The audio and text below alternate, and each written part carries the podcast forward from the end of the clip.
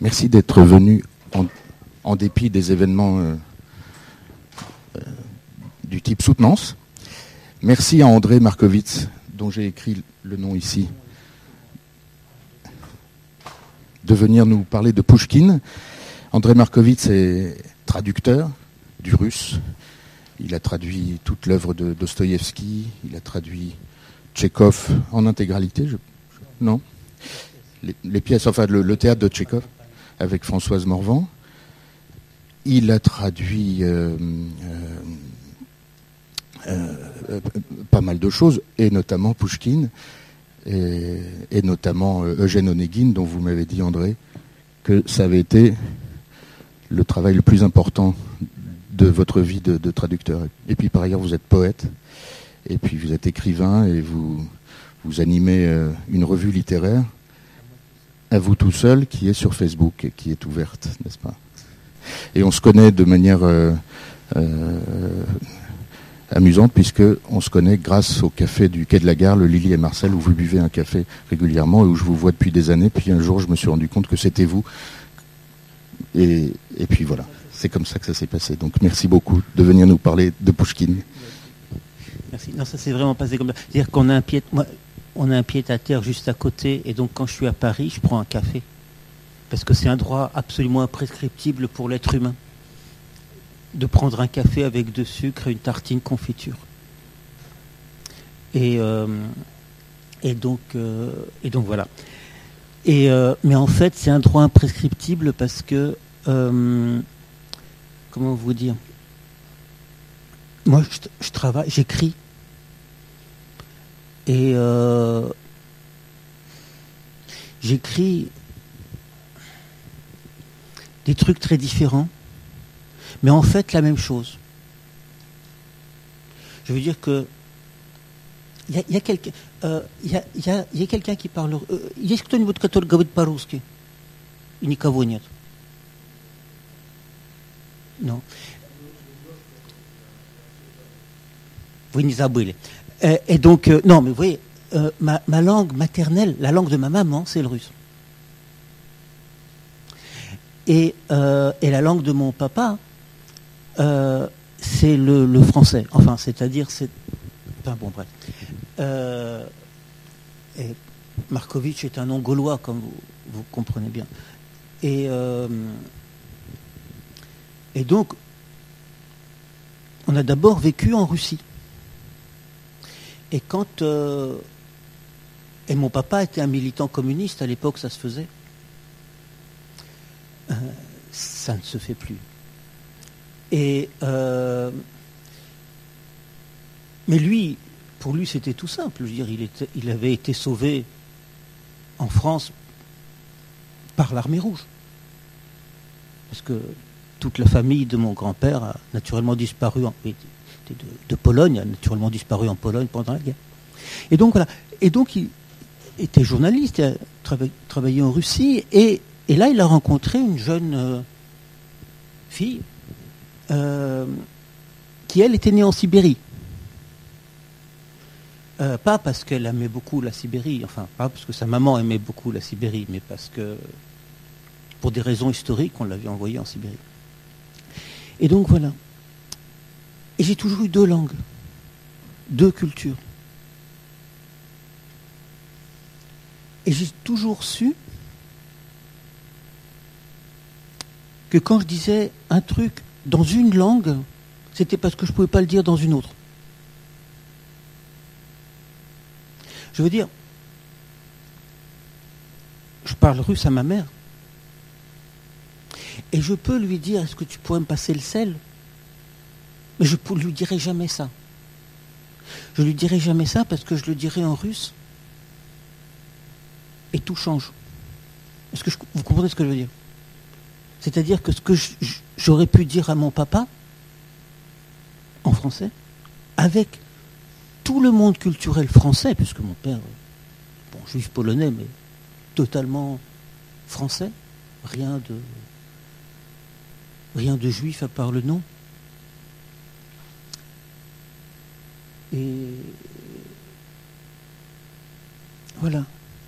Et puis, quel russe est-ce que j'ai parlé? J'ai pas parlé russe. J'ai parlé la langue que m'apprenait ma grand-mère, la mère de ma mère. Et cette langue-là, c'était pas simplement le russe, c'était la langue de Pouchkine. Introduction. C'était la langue de Pouchkine. Et ce qui fait la différence radicale, radicale, entre la perception de la poésie en France et en Russie, et je dirais entre la culture française et la culture russe, c'est que là, par exemple, on disait avec Lucas, on, est au café, je sors mes, mes 5,40 euros euh, rituels, et on part. Mais si je ne les avais pas sortis, le serveur, il m'aurait couru après, il m'a dit, euh, ça fait 5,40. En russe, il ne m'aurait pas dit ça. Il m'aurait dit, а кто заплатит? Pushkin. Ça veut dire, qui c'est qui va payer C'est Pushkin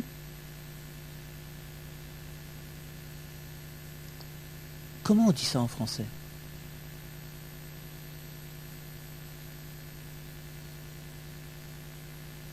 Je veux dire, comment dire qui c'est qui va payer ces personnes?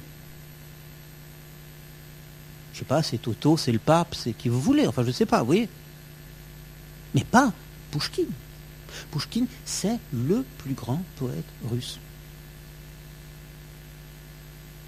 Ça n'est pas, le serveur, il ne va pas vous dire qui c'est qui va payer pour vous, c'est Victor Hugo. Il ne va pas dire ça. Quand j'avais trois ans et que je récalcitrais énormément à me brosser les dents, parce que je considérais que c'était absolument inutile de se brosser les dents. Ma grand-mère me disait quoi? Et moi, je répondais, Diadia Pou. C'est-à-dire, qui c'est qui va se brosser les dents? C'est Monsieur Pou, Monsieur Pouchkine.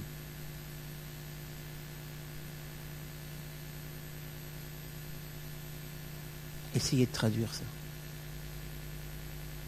Et en même temps, donc Pouchkine comme personne. Et en même temps, si vous faites, si vous lisez la littérature russe, ce que je vous recommande chaudement, euh, il n'y a pas un seul écrivain qui n'a pas écrit quelque chose sur Pouchkine, à propos de Pouchkine. C'est-à-dire que tout le monde parle de Pouchkine. Tout le monde. Et si tout le monde parle de Pouchkine, ça veut dire que c'est pas que quelqu'un, que tout le monde parle de Pouchkine, mais tout le monde trouve en Pouchkine de quoi parler de soi. Et ça encore, essayez de traduire ça.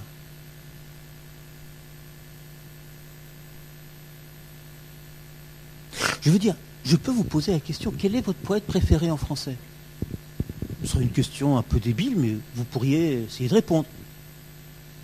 Mais poser cette question à un russe est stupide. C'est une question absurde. Absurde parce que c'est naturellement Pouchkine.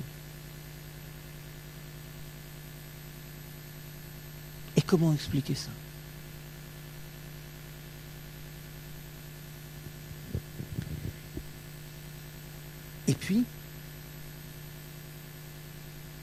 Quand j'avais deux ans, trois ans,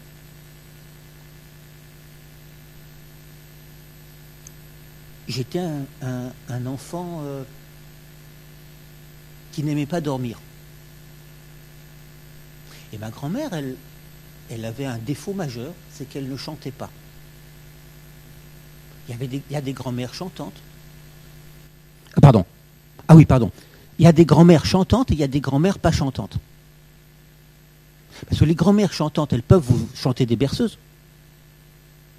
Mais les grand-mères pas chantantes, elles ne peuvent pas vous chanter de berceuses parce qu'elles ne chantent pas. Mais ma grand-mère me disait Pouchkine. Ça marche comme ça? Non, mais c'est compliqué parce que je ne suis pas habitué à parler avec, euh, le micro. Euh, mais là, euh, elle me disait Pouchkine. C'est-à-dire, elle me disait les contes de Pouchkine. Elle me disait des poèmes de Pouchkine. Elle me disait un grand roman en vers de Pouchkine, Eugène Onegin, qu'elle connaissait quasiment par cœur, qui fait 6500 vers. Elle ne me lisait pas les 6500 vers. Mais c'était un truc par cœur. Et moi, j'étais fasciné par Simplement par la beauté de la langue. Et c'était un truc qui, qui me prenait mais, mais entièrement. Entièrement. Мой дядя самых честных правил, когда не в шутку за не мог, он уважать себя заставил, и лучше выдумать не мог его пример другим наука, ну, боже мой, какая скука. Et le truc incroyable, c'est que naturellement, comment, à deux ans, qu'est-ce, qu'on peut, qu'est-ce que je pouvais comprendre Eh bien, c'était pas grave. Et je peux dire, je n'étais pas du tout le seul enfant à qui on lisait Pouchkine. Au contraire. C'était, c'est, je ne sais pas si c'est encore, parce que, le temps passe. C'était un truc qui faisait partie, pas simplement de la vie quotidienne,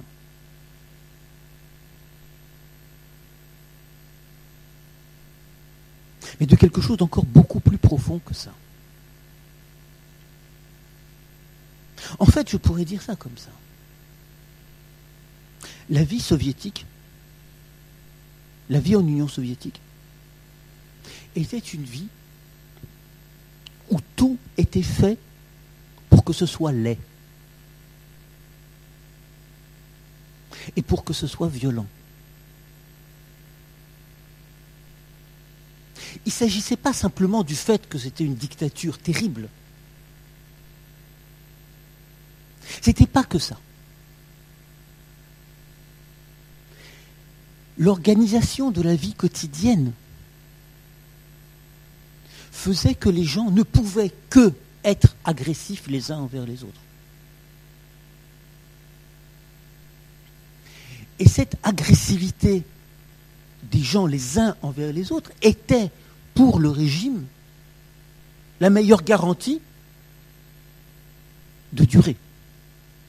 Parce qu'il n'y avait aucune solidarité possible. Enfin, c'est un peu long à expliquer. Mais c'était une vie laide.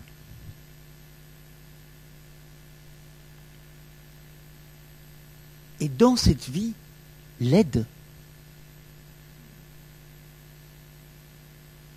détestable, mesquine,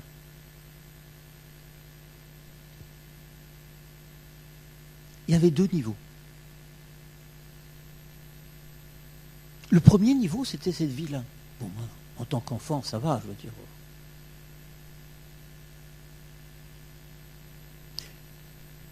Ma grand-mère et ma. Enfin, en fait, j'ai eu dans ma vie trois grand-mères. C'est-à-dire, j'ai eu grand-mère de ma mère, la mère de mon père, la mère de, ma mère, et j'ai eu la sœur de ma. Enfin, la tante de ma mère. C'était deux, deux dames qui ont vécu toujours ensemble. Et les deux ont traversé le, siècle, le 20e. Ma grand-tante, que j'ai connue vraiment très bien, est née en 1890 et elle est décédée en 1990. 91. Donc elle a absolument traversé tout le siècle. Traverser tout le siècle pour une intellectuelle russe, c'est, ça veut dire ça j'ai à la maison une photo de groupe d'étudiants qui date de 1910. Euh, sur ces 25 étudiants. Elle est la seule à être morte dans son lit. La seule. Tous les autres sont morts soit à la guerre de 14, soit pendant la Révolution, soit pendant la terreur de Staline, soit pendant le siège de Leningrad. C'était vivait à Pétersbourg, donc Leningrad. Et ainsi de suite, et ainsi de suite, et ainsi de suite. Et elle, elle est morte dans son lit, mais elle a vécu la Sibérie, elle a vécu tout son. Voilà. C'est ça, être un intellectuel au XXe siècle en Russie. Et à travers tout ça, il y avait Pouchkine. C'est le deuxième niveau. C'est-à-dire qu'elle se disait des poèmes de Pouchkine.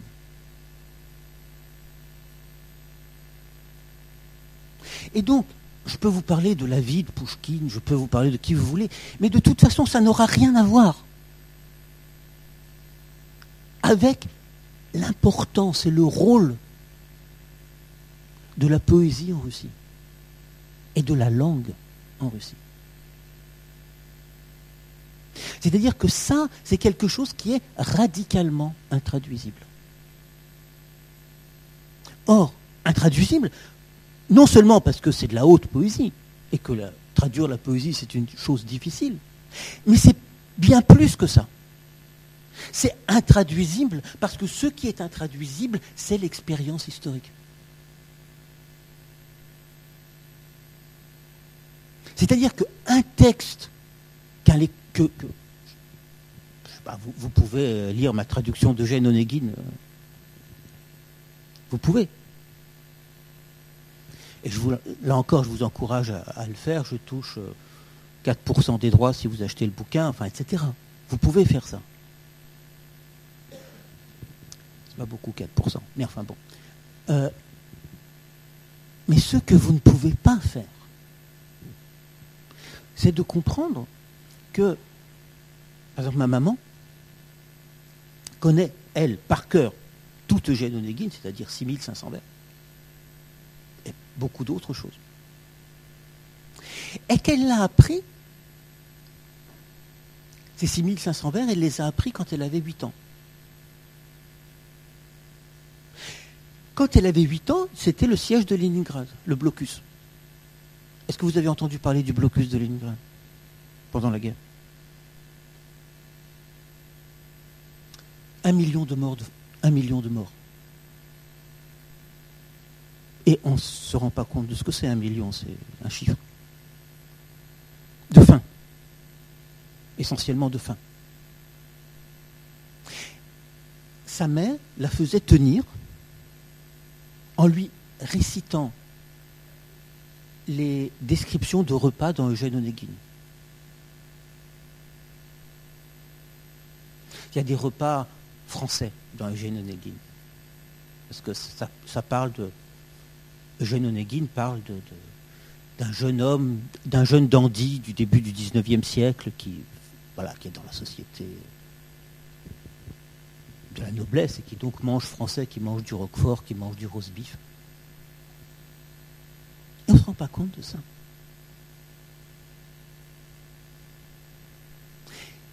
Et ça, c'est un notre niveau d'intraduisibilité. C'est d'où vient ce qu'on traduit.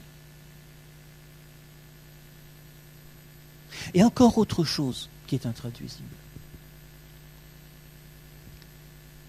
Je veux dire, je suis un fils juif normal. C'est ma maman, c'est ma maman. Et c'est ma maman. Mais ma maman, euh, autant ma grand-mère, elle chante pas, ma maman non plus, elle chante pas. Mais en plus, ma, maman, elle a un autre défaut, c'est que sans blague, la cuisine, c'est pas son fort. Et quand on était petit, c'était un vrai problème. Parce que, étant, ayant, ayant vécu en, en elle considérait, en France, elle considérait que, par exemple, il n'y avait pas de viande. Ou ce qu'il y avait, c'était une espèce de, truc de plat de côte, enfin, je ne sais pas quoi. C'est un truc gélatineux, tout ça. Quelle horreur depuis. Bon, bref. Euh, je suis un, victime de, une victime de l'Union soviétique. Bref. Et on ne mangeait pas. Et ma mère disait Blakade na vas niet. Ça veut dire, et je ne sais même pas comment traduire, littéralement, il vous faudrait le blocus.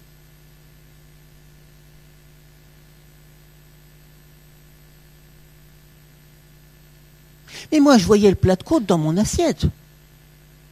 Je, savais bien que ce malheureux bœuf qu'on avait égorgé pour en faire du plat de côte, c'était pas ça qui aurait fait vivre les qu'on est. Et je, voyais l'écart invraisemblable. Comment vous dire? De ressenti. entre l'anecdote du plat de côte qui était là, dans mon assiette et que sans blague je ne pouvais pas manger, est-ce que ça voulait dire? Et à côté, il y avait Pouchkine.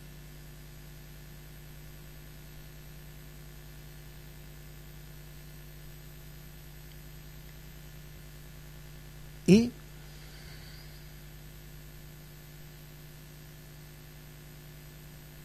Pouchkine a servi de. Comment vous, Quelle heure il est là? Ça va, 25. Non, mais j'ai oublié de dire une chose. C'est d'enlever ma montre. Parce que théoriquement, Oui, genre, euh, si, vous voulez m'interrompre pour me poser des questions sans blague, faites-le, hein, parce que sinon, t'appuies sur le bouton, ça part. Euh... Donc, en 1917, je vais raconter ça comme ça. Je dis souvent ça. La différence entre la France et la Russie du point de vue culturel, c'est le fait, la présence en Russie de Pouchkine et la présence en France de Rimbaud. Je peux prendre deux minutes pour expliquer ça. Rimbaud a, quand il avait 16 ans, jusqu'à 17 ans, montrait qu'il écrivait comme ou mieux que tous les poètes classiques qu'il connaissait. Tous les poètes, euh, comme mieux que Hugo, mieux que Baudelaire, mieux que. etc. Il a imité. À partir d'un certain moment, il s'est plus mis à imiter du tout, et il a fait une chose il a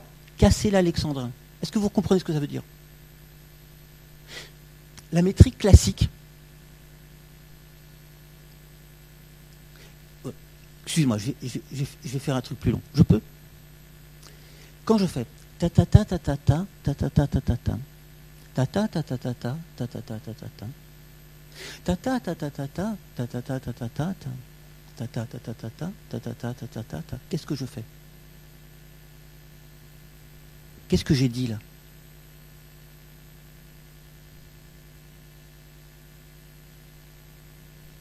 ta ta ta ta ta ta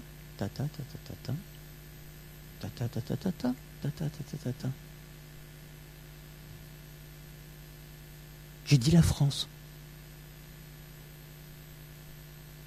D'où 6 et 6. 6 et 6. Un alexandrin. La métrique classique, c'est le lien social entre la poésie et le lecteur. Je veux dire, vous n'avez pas besoin de savoir si je cite Baudelaire, Hugo, ou Ronsard, ou Racine. Vous savez que ta ta ta ta c'est quelque chose que instinctivement vous connaissez. Quand Rimbaud, dans un poème qui s'appelle Mémoire, casse l'alexandrin et met une césure à la septième syllabe, à la septième, il rend l'alexandrin pas reconnaissable. Et il casse tout lien entre la société et la poésie. À partir de Rimbaud en France, c'est beaucoup plus compliqué que ça, mais c'est pas grave. Hein, à partir de Rimbaud en France, la poésie et la société peuvent ne rien avoir en commun. Et pour Rimbaud, ça n'a rien en commun. Et après Rimbaud, il s'en va. la poésie, la richesse de la poésie française s'est construite sur ça, sur cette rupture de la mémoire. En Russie, ce qui s'est passé, la mémoire, elle a été rompue, mais d'une autre façon, en 1917, par la Révolution, par l'essai de construction de ce qu'on appelait un homme nouveau, un homme qui aurait oublié toute la culture d'avant, dite bourgeoise ou, comme, comme vous voulez. Or, cette société-là, cette construction-là était, et tout le monde le voyait, quelque chose, non pas d'inhumain, mais de non humain. C'était juste pas fait pour les gens. Et face à ça, le thème essentiel de la poésie russe, c'est la mémoire, et c'est Pouchkine. La poésie était en Union soviétique, en Russie. Il faudrait voir maintenant comment ça se passe. Finalement, la seule chose vivante, humaine, partageable. Tout le reste des, événements humains était intime, je veux dire, voilà. Mais tout le monde avait en commun la poésie et Pouchkine. Et un autre poète, absolument grandiose du XXe siècle, Ossip Mandelstam, a trouvé une formule pour dire ça. Ossip Mandelstam, c'est donc 1891-1938, il est mort dans les camps. Et il a écrit un poème qui s'appelle Cassandre en 1917, en décembre 1917. Il avait compris tout en, l'espace d'un mois. Et il dit Stoliet nazat сияло солнце Александра, сияло всем, сияло нам. C'est-à-dire, il y a cent ans, luisait le soleil d'Alexandre. Il luisait pour tous, il luit pour nous. Le soleil d'Alexandre, c'est Bouchkine. C'est-à-dire qu'à travers toute l'histoire russe, il y a cette unité incompréhensible pour les étrangers.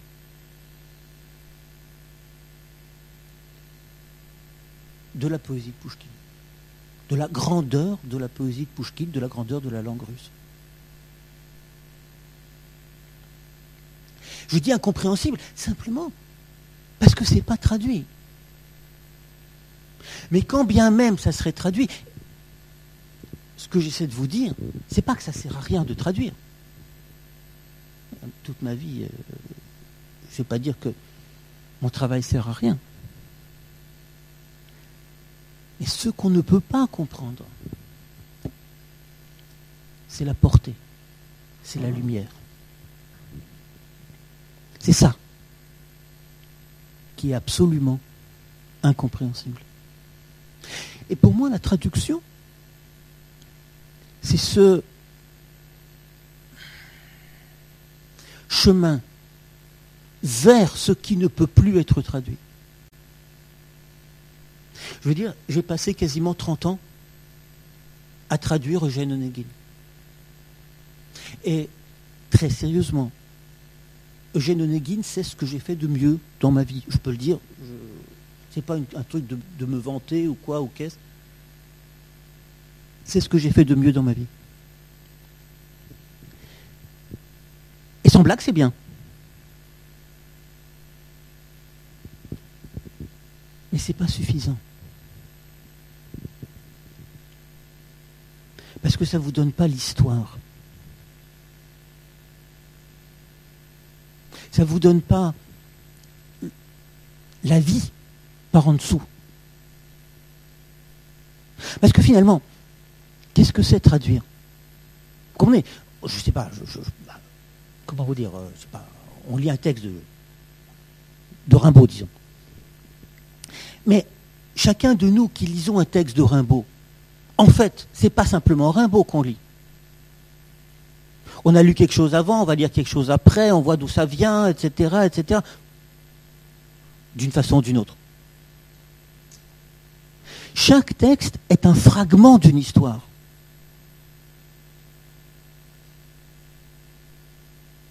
Qu'on prend en compte en tant que fragment. Parce que d'une façon ou d'une autre, que ce soit, euh, que ce soit comment vous dire, euh, conscient ou pas conscient, ou, je ne sais pas comment, on comprend bien que qu'on fait partie d'un ensemble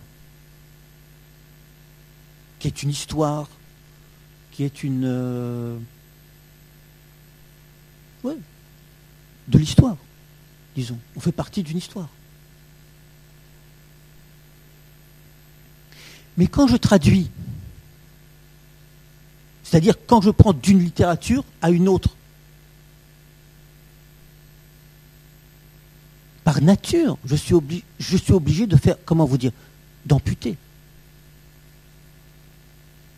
je ne peux pas traduire toute la littérature russe.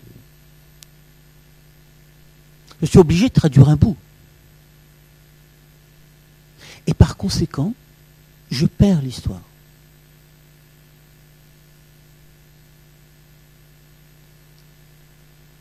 Or, pour moi, ce qui compte, c'est cette sensation de la durée, cette sensation du contexte, la sensation de la mémoire.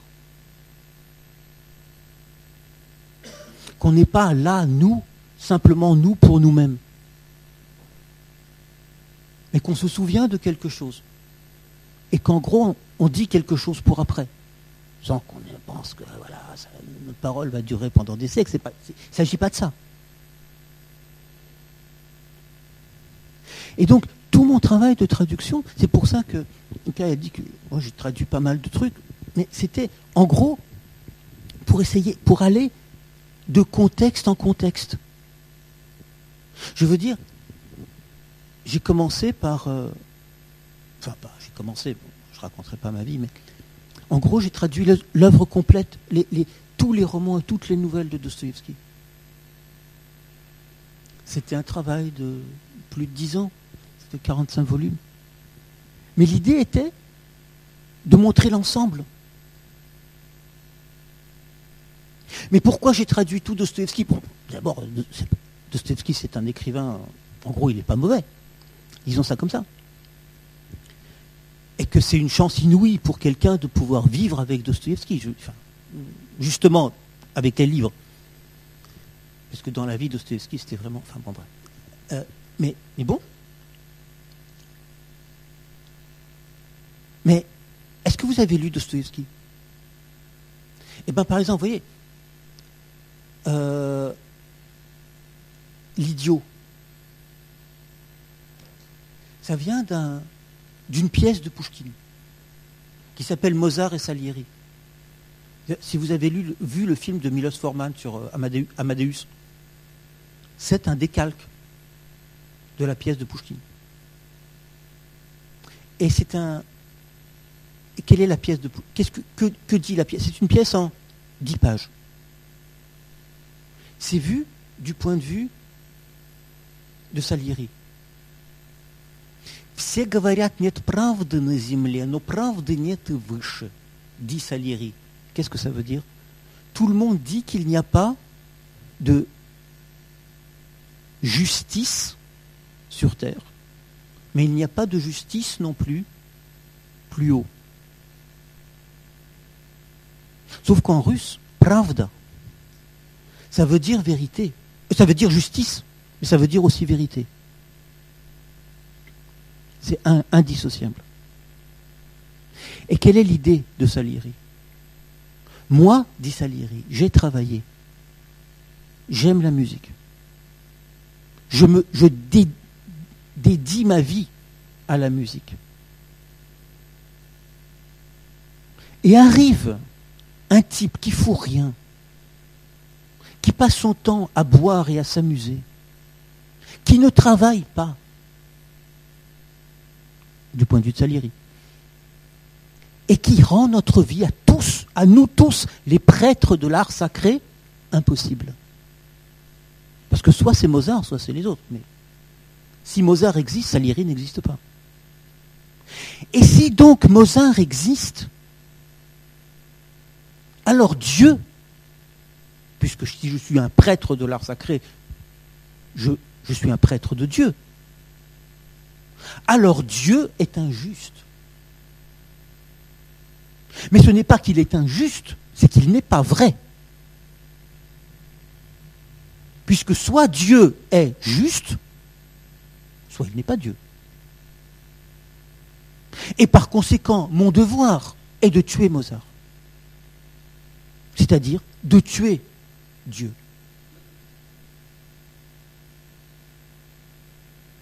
Et quelle est la réponse de Mozart?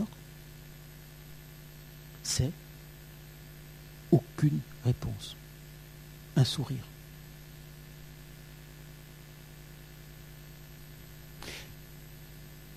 Et j'ai parlé de l'idiot, mais je parle aussi des frères Karamazov. Dans les frères Karamazov, je ne vais pas vous raconter l'histoire. Vous avez lu les frères Karamazov? Sans blague, lisez. Ça fait euh, deux fois 1500 pages. Mais ça, ça meuble les vacances. Et c'est bien. Il y a un épisode très étonnant le poème du grand inquisiteur. Un des personnages des frères Karamazov a écrit un poème qui raconte le retour du Christ dans le monde, dans l'Espagne de l'Inquisition. Et le Christ commence à faire des miracles, puisqu'il revient. Le grand inquisiteur voit ces miracles fait arrêter le Christ. Et pendant 30 pages absolument inouïes, va expliquer au Christ pourquoi il va le lendemain le brûler en place publique au nom du Christ.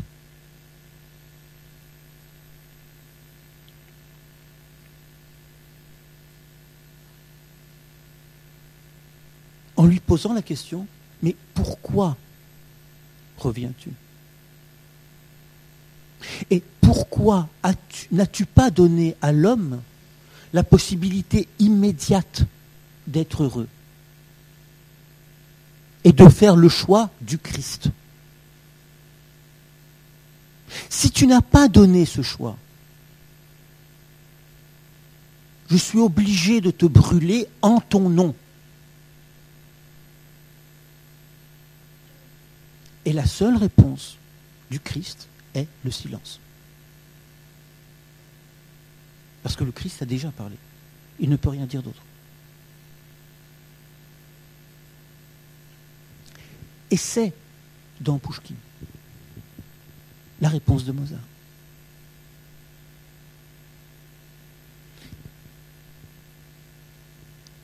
Dans un autre roman de Dostoïevski, l'adolescent. Je ne vais pas vous raconter l'histoire de l'adolescent, mais juste ça. L'adolescent, c'est 1000 pages vues par un adolescent. C'est une histoire, c'est la quête de son père. Je ne vous raconte pas l'histoire. Mais c'est pendant 1000 pages un texte écrit par un adolescent. Et ce qui caractérise l'adolescence, c'est qu'à l'adolescence, on ne voit que soi. On ne voit rien nature. Et donc, ces mille pages écrites sur une aventure que personne ne comprend parce que le narrateur ne la comprend pas. Et ce narrateur, il a une idée. Il veut être Rothschild. Il veut pas être riche, il veut être Rothschild. Pourquoi il veut être Rothschild? Il veut pas être Rothschild pour être riche. Il veut être pas l'homme le plus riche. L'argent ne l'intéresse pas. Ce qui l'intéresse, c'est de pouvoir ne pas utiliser son pouvoir. Parce que le seul être libre sur Terre, dit l'adolescent, c'est Rothschild. Tous les autres ne sont pas libres, lui il l'est. Et la liberté de ne pas utiliser sa liberté. C'est la seule liberté possible. Et ça, c'est déjà Pouchkine qui l'a dit, dans, dans une autre pièce qui s'appelle Le Chevalier avare, qui est l'histoire d'un chevalier, pas d'Arpagon, qui est un bourgeois, mais d'un chevalier, qui amasse la richesse pour ne pas l'utiliser.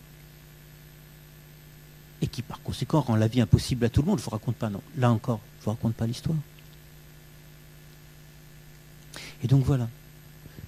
Dostoïevski reprend plein de thèmes de Pouchkine et les utilise. Et moi, c'était ça qui m'intéressait pour aller jusqu'à Pouchkine. Anna Karenine vient des petites nouvelles de Pouchkine. Absolument.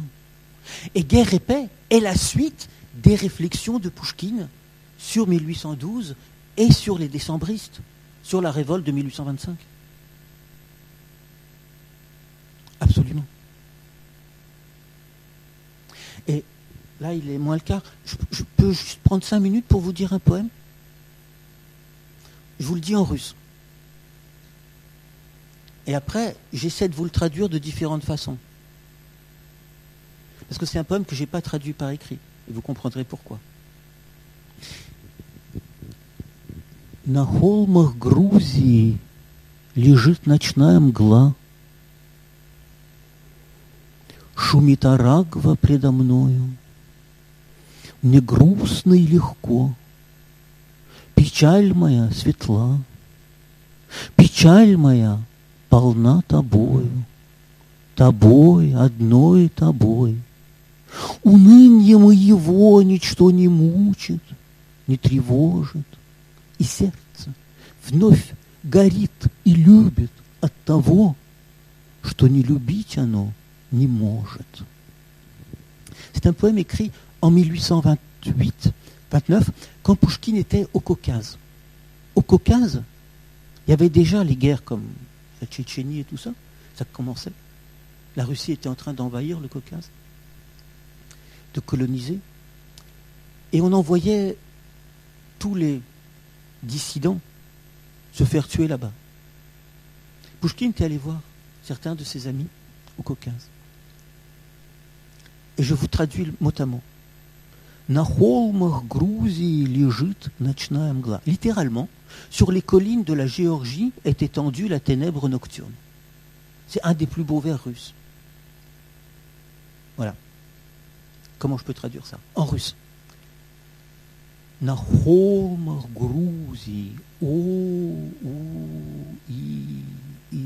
Les collines Holm, Gruzi de la Géorgie. Gruzi, c'est la Géorgie.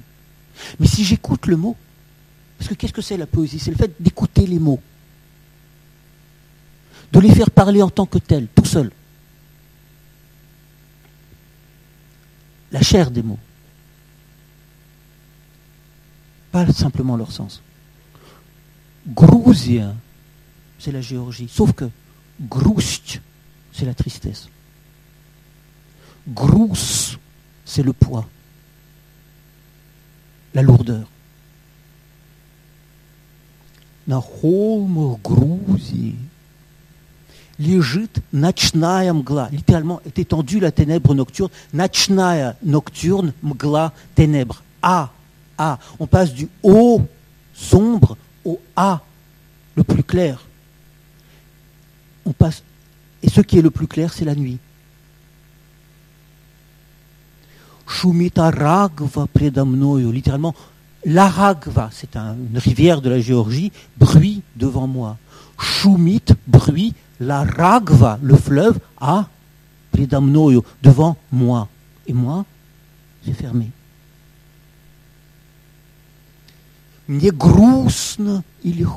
Je me sens triste, grousne, ilirko, léger. Et déjà ça, je me sens triste et léger Печаль моя светла. Ma tristesse, печаль моя светла, est lumineuse. Ah, ah, ah. C'est pour ça que le A de la nuit est lumineux. Печаль моя полна тобою. Ma tristesse est pleine de toi. Et toi est tout aussi sombre que moi. Тобой, одной тобой, de toi, rien que de toi. Уныние моего ничто не мучит. Littéralement, ma mélancolie, rien ne la dérange, rien ne la torture. Mouchit. Le tch. Et ce tch, c'est aussi le tch de noche, de la nuit. Et de pichal, de la tristesse. Ничто не мучит, не тревожит. Rien ne la dérange. И сердце вновь горит, littéralement, et le cœur brûle à nouveau. parce que il ne peut pas ne pas aimer. Alors, je vous, je vous deux secondes encore. Isserz, c'est le seul et du poème. Serz. Un autre élément. Isserz vnov garit. Brûle à nouveau. En russe, garit brûle. Garet brûlé. Mais en Géorgie, c'est pas des collines qu'il y a, c'est des montagnes. C'est les plus hautes montagnes de l'Europe, la Géorgie. En russe, une montagne, c'est Gara. Dans le poème, la vraie montagne, c'est le cœur. Et les montagnes de la Géorgie, c'est des collines. Et quand on change l'accent tonique, le russe, c'est une langue à accent. Gara, montagne, devient gore. Et ça, ça veut dire le malheur. И сердце вновь горит. Et de, de nouveau, le cœur brûle. Il brûle et любит, et il aime parce que, et il y a une rime à parce que, attavo, o. Ce même o de tout le poème. Ni любить, оно не может. Il ne peut pas ne pas aimer.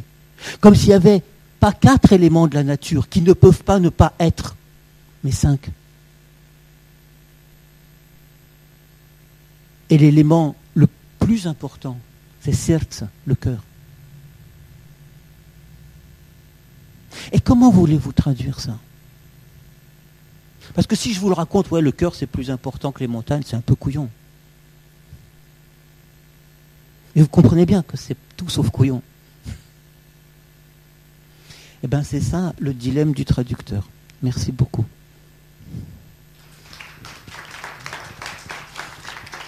J'ai- j'ai gardé 10 minutes pour des questions si vous voulez, pour euh, autre chose. Enfin,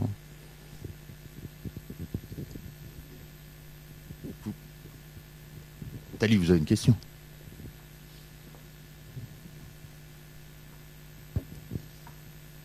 Vous- Vous parlez, vous parlez du dilemme du traducteur. Je suis pas sûre qu'il marche. Euh, vous parlez du dilemme du traducteur et vous nous avez, que, je comprends très bien parce que vous avez la connaissance absolue de tout- toutes les nuances qu'on pourrait pourrait voir et que vous arrivez peut-être pas à transmettre. Est-ce que vous pouvez nous parler du dilemme du lecteur qui justement n'a pas toute cette connaissance et va essayer à un moment d'approcher ce, ce monde sans avoir toutes les références? Et euh, enfin, moi, je sais que j'ai commencé un peu, tout petit peu, à lire la littérature russe. Et, et c'est vrai qu'on rentre dans un monde différent. Est-ce que, est que vous pouvez nous donner des, des conseils pour les approcher, pour commencer avec quelques références, même pour comprendre?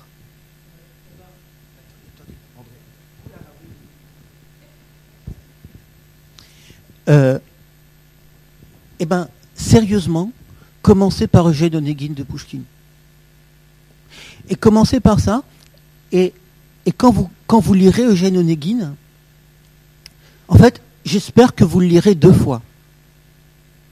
La première fois, vous serez très très déçu. Et j'espère que vous serez très très déçu. Parce que ça parle de rien. Je peux vous raconter l'histoire. C'est Il s'ennuie, chapitre 1. 2. Il hérite d'un domaine, chapitre 2. Dans ce domaine, il rencontre son voisin qui est un jeune poète est fiancé à une jeune fille. euh, hein, et il y, a- la sœur de cette jeune fille, et cette jeune fille aime les romans français. 2. 3. Cette jeune fille, Tatiana, tombe amoureuse de lui. et lui écrit une lettre. 4. Lui est un homme honnête. Il dit non. 5. On fête l'anniversaire, enfin la fête de Tatiana. En Russie, on fêtait pas les anniversaires, mais les fêtes, les, saints. Et Onegin s'ennuie et, fait la cour à la, sœur. Et le jeune homme, qui est son, ami, euh, le, provoque en duel. 6. Onegin tue son ami. 7. Il s'en va. 8. Des années plus tard, il revient à Pétersbourg. Tatiana est mariée. Il tombe amoureux et elle lui dit c'est trop tard. C'est toute l'histoire. Je vous ai raconté le roman. Il n'y a rien d'autre. Et c'est le plus grand livre jamais écrit en russe. Et donc, la première fois, ça vous, hein, ça vous paraîtra vraiment idiot, et après, vous comprendrez de quoi ça parle? De, cette, de ce rien lumineux, triste, joyeux, ironique, de cette espèce de chaleur humaine invraisemblable qu'il y a, là-dedans. Ça. Ouais, ouais, ouais, ouais. Ça, ça c'est le premier livre. Après, lisez les, les nouvelles de Pétersbourg, de Gogol. Sur le rien, encore une fois, mais un rien absolument terrifiant. Sur comment on devient fou quand on se fait voler son manteau pour lequel on a travaillé toute sa vie, ou comment ça pose un problème quand tout à coup on se réveille et qu'on n'a pas de nez au milieu de la figure, et qu'après on rencontre son nez. Dans ton propre uniforme, ce qui est très préjudiciable au prestige. C'est très préjudiciable. C'est vrai. Voilà. Et après, lisez, les, lisez Tolstoï. Dostoïevski, bien sûr, mais. Voilà. Et puis allez voir euh, Tchékov. Là, à Saint-Denis, là, il y aura les trois sœurs, dans notre traduction, donc, je le dis ici. En plus, c'est une très très bonne mise en scène. Les trois sœurs, c'est quelque chose. Et le rapport, est, entre, et avant d'aller voir de voir les trois sœurs, lisez Onegin et vous verrez le rapport. Et puis, euh, puis voilà. Puis voilà.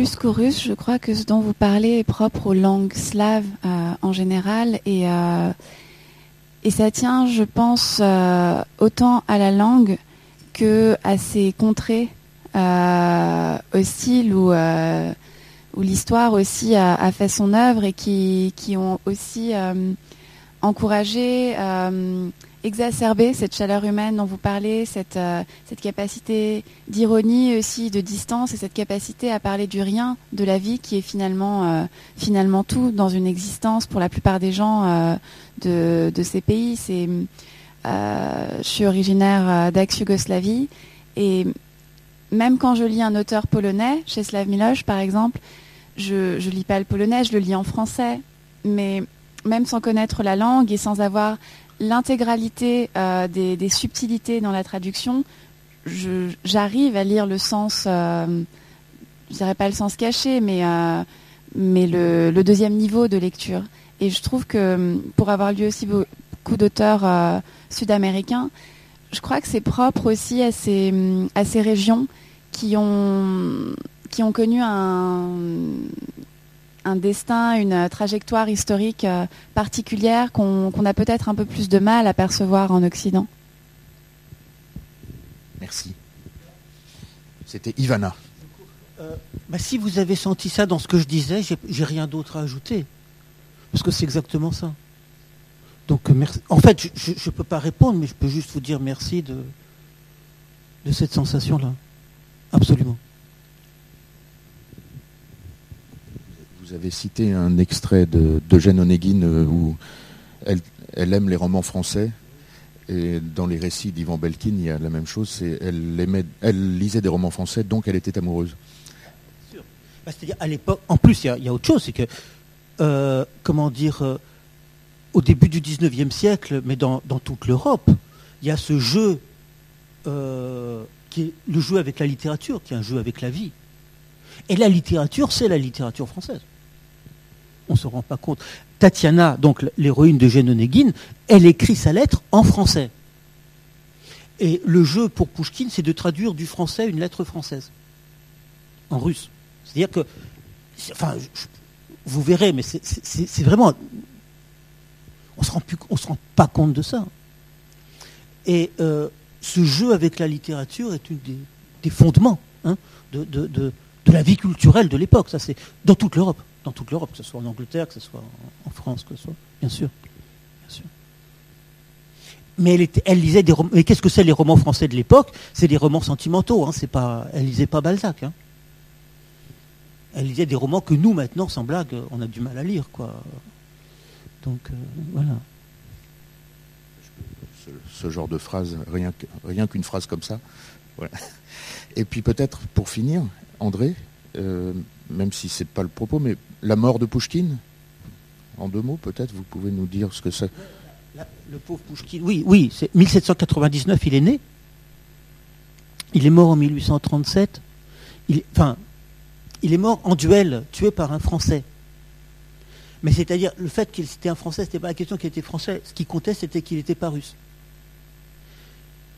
Pouchkine a vécu pendant tout le temps sous la surveillance concrète, personnelle du tsar. Le tsar a dit à Pouchkine Je serai ton propre censeur. Il y avait la censure, globale. Euh, Ce qui vous dit aussi l'importance de Pouchkine. C'est le tsar lui-même, personnellement, qui relisait ce que Pouchkine écrivait, ce qui rendait la vie absolument impossible. Et Pouchkine, pendant très longtemps, et Pouchkine n'avait pas le droit de partir à l'étranger. Le tsar interdisait à Pouchkine de partir à l'étranger. Et donc Pouchkine, de plus en plus, n'en pouvait plus. Et il cherchait un moyen de partir. Et il cherchait les crosses. Le seul moyen de partir, c'était de se faire exiler. Et se faire exiler comment? En se battant en duel. Parce que le duel était interdit, était théoriquement puni de mort. N'allait pas le tuer. Or, il était Pouchkine. Et aucun russe n'acceptait de se battre contre lui. Parce que tout le monde, plus ou moins, comprenait qu'est-ce que c'était que Pouchkine. Et il est tombé sur un Français, sur un, un gars qui s'appelait. sur un, un bel officier, qui avait un défaut majeur dans la vie. À l'époque, c'était un défaut fondamental. Euh, il était homosexuel. Et il était l'amant de l'ambassadeur de Hollande. Or, l'ambassadeur de Hollande ne pouvait pas se faire prendre pour homosexualité. Il était ambassadeur, je veux dire. C'était un scandale pas possible à l'époque. Et l'ambassadeur de Hollande avait décidé de trouver une couverture. Je veux dire, de demander à son amant de faire la cour à une femme. Et la femme de Pouchkine était la plus belle femme de la cour. Et c'était une jeune fille très bien, mais qui avait 18 ans. Et elle a, enfin, on dit beaucoup de mal de la femme de Pouchkine, parce que hein, je ne dis pas de mal de la femme de Pouchkine. Et pour, Pouchkine, pour, euh, euh, pour euh, Georges- pour Georges Dantès, donc pour ce, ce ch- chevalier garde, Pouchkine était juste le mari de madame. Et quand Pouchkine l'a provoqué en duel, il a provoqué en duel le- l'ambassadeur, ce qui était idiot, parce qu'on ne peut pas provoquer en duel un ambassadeur. Un ambassadeur ne peut pas se battre en duel. Son fils, puisqu'il avait été adopté par, euh, par Dantès, pour vivre, par, par l'ambassadeur, Dantès avait été adopté par cet ambassadeur pour vivre ensemble, ce qui était un truc incroyable, s'est battu contre Pouchkine et l'a tué. Et il y a eu, et ça c'est en 1837, et euh, il y a une anecdote sur ça 30 ans plus tard. Dantès, à la fin de sa vie, était sénateur de Napoléon III. Sénateur euh, absolu, d'extrême droite. Il, a vécu une vie très heureuse. Enfin, je ne vous raconte pas la vie de Dantès, mais c'est un, roman aussi. Parce que Pouchkine, enfin, l'histoire du duel a été en plusieurs épisodes, et à un certain moment, Dantès, pour ne pas se battre, a dit qu'il ne faisait pas la, cour à Madame Pouchkine, mais à, sa sœur. Pouchkine a exigé qu'il se marie avec la sœur. Il s'est marié avec la sœur. Et il a vécu toute sa vie avec la sœur et son amant. Heureux, tranquille. Et bon, et donc en 67, c'était en 67, euh, il était sénateur et, euh, Tourguenieff a rencontré Dantès. Et il y a eu cette conversation. Il lui a dit, mais est-ce que vous comprenez qui vous avez tué? Et Dantès a eu une phrase historique. Il a dit, mais monsieur, il aurait pu me faire pareil. Il avait absolument raison. Et donc voilà. Monsieur, il aurait pu me faire pareil. Et donc, euh, et c'est au moment de la mort de Pouchkine qu'on a publié, est apparu un autre poète absolument sublime, Mikhail Lermontov, dites sans blague en fait. je comprends pourquoi Lucas me posait cette question. C'est pour vous montrer ce bouquin-là. Le soleil d'Alexandre. Donc je vous ai parlé du soleil d'Alexandre. Eh ben, vous verrez le poème, l'histoire de la mort de Pouchkine et, le poème de Mikhail Lermontov écrit à la mort de Pouchkine. Sur. Euh, voilà. Bon, bref. Hein? Si vous voulez, vous lirez ça. Ça, je connais bien cette histoire parce que j'ai vu le manuscrit. J'ai vu le manuscrit. Tatiana Gnidic, une traductrice, elle a été arrêtée. Euh, c'était en 47, 48. Elle a été arrêtée. Et pour tenir, elle connaissait par cœur tout le don Juan de Byron. Ça, c'est pas 6000 vers, c'est. Je ne sais pas combien. 20 000.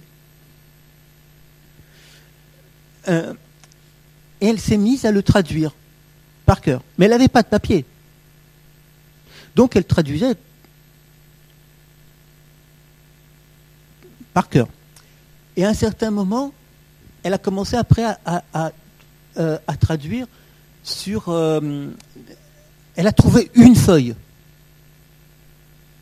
format A4. Sur cette feuille, elle a s'est arrangée pour écrire si petit qu'elle a pu mettre tout un champ du Don Juan, c'est-à-dire à peu près 1000 vers. Et il se trouve que le commissaire qui l'interrogeait a vu cette feuille. Et qu'il a été tellement impressionné par ça qu'il lui a, qu'il laissé continuer. Et donc elle a traduit tout le donjon. Je l'ai à la maison, j'aurais pu l'apporter. Euh, comme ça. Il avait pas le texte, elle n'avait pas le texte anglais. Après, elle a été, elle s'en est sortie, elle a été libérée.